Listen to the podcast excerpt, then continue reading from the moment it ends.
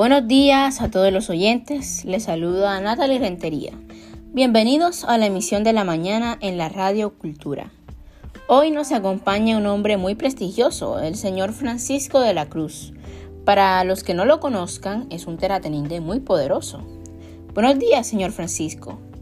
Buenos días a todos, un gusto estar hoy aquí acompañándolos. El gusto es mío. Hoy hablaremos un poco acerca de la perspectiva de una persona dueña de las tierras y responderemos algunas preguntas que nos enviaron por cartas. Bueno, primero empecemos diciendo que usted nació en Colombia, ¿cierto? Así es, sí señorita, nací en esta bella tierra.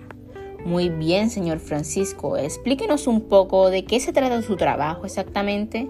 Tengo entendido que muchas personas los confunden. Mm, bueno, yo soy un terrateniente, ¿cierto? Muchas personas lo han escuchado. Pero muchas veces, como usted lo dijo, nos confunden con los latifundistas. Yo tengo a mi potestad grandes extensiones de tierra, pero no están designadas solamente para trabajarlas. También se puede hacer otras actividades dentro de ellas. Y esa es la diferencia que tenemos con los latifundistas. Eh, no están solamente destinadas a trabajarlas, también se pueden hacer otras construcciones, otras actividades dentro de ellas. Sí, eso es muy importante aclararlo. ¿Y cómo adquirió sus tierras, señor Francisco? Bueno, yo las obtuve como medio de pago por mi servicio militar. O sea que usted es un es militar. Así es, sí, señorita. Participé en la guerra de independencia. Fui general incluso. Por eso me dieron bastantes terrenos baldíos, se les dice.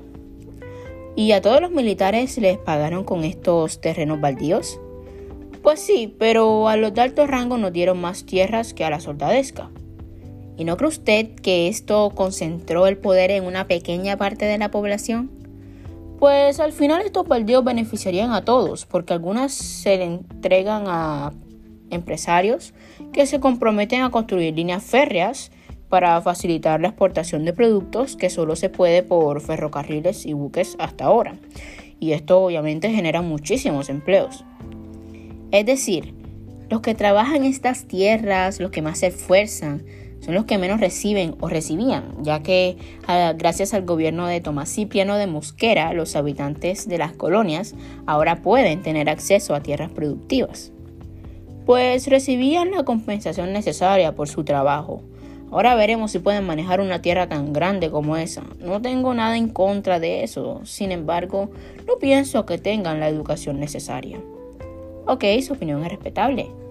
Por aquí preguntan cómo empezó esta disputa por las tierras entre ustedes, los terratenientes, y los colonos.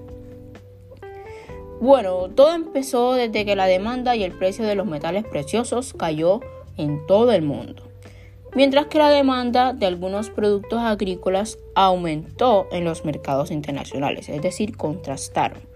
Entonces, eh, la posesión de la tierra para cultivarlos, estos productos agrícolas, se está haciendo cada vez más competente. Porque nosotros, los terratenientes, obviamente queremos las tierras. Y los campesinos también porque obviamente aumentaría muchísimo las ganancias. Interesante. Y con el gobierno de Tomás Cipriano, ¿cuántas tierras le pertenecen a los campesinos o colonos ahora? Imagínense si ellos ahora tienen como 61% de las tierras y nosotros apenas 31%. Sí, pero esas cifras son para hacer creer que los están ayudando, porque hay otra cifra que no muchos quieren decir. Escuchen atentamente oyentes. 600 hectáreas en promedio son destinadas para cada colono, campesino, cultivador o labrador. Y a los terratenientes en promedio tienen nada más y nada menos que 2.000 hectáreas. Esto nos dice que reservan las tierras más pequeñas para estos colonos, campesinos, cultivadores o labradores.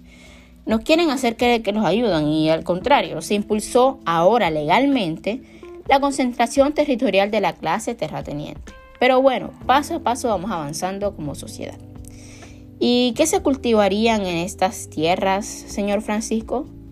Bueno, eso depende de cuáles productos sean los más vendidos en Europa y Estados Unidos.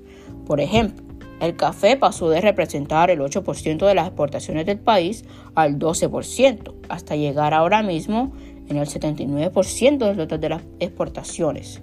y así muchos otros productos que irán cambiando con el paso de los años. ¿Y cómo se portarían estos productos antes mencionados? Bueno, eh, decían que con los ferrocarriles, pero digamos la verdad, el gobierno no tiene recursos para costear eso. Así que en estos días nos reunimos algunos terratenientes, empresarios y políticos para que se exporte por el río Magdalena. O sea, invertirían en otro medio de transporte. Así es, los buques a vapor. Tuvimos en cuenta el costo de inversión, el cual es más favorable al buque respecto al ferrocarril. Claro, también hay que pensar en las consecuencias. Esto podría generar el abaratamiento de mandar carga desde el interior del país hacia los mercados internacionales.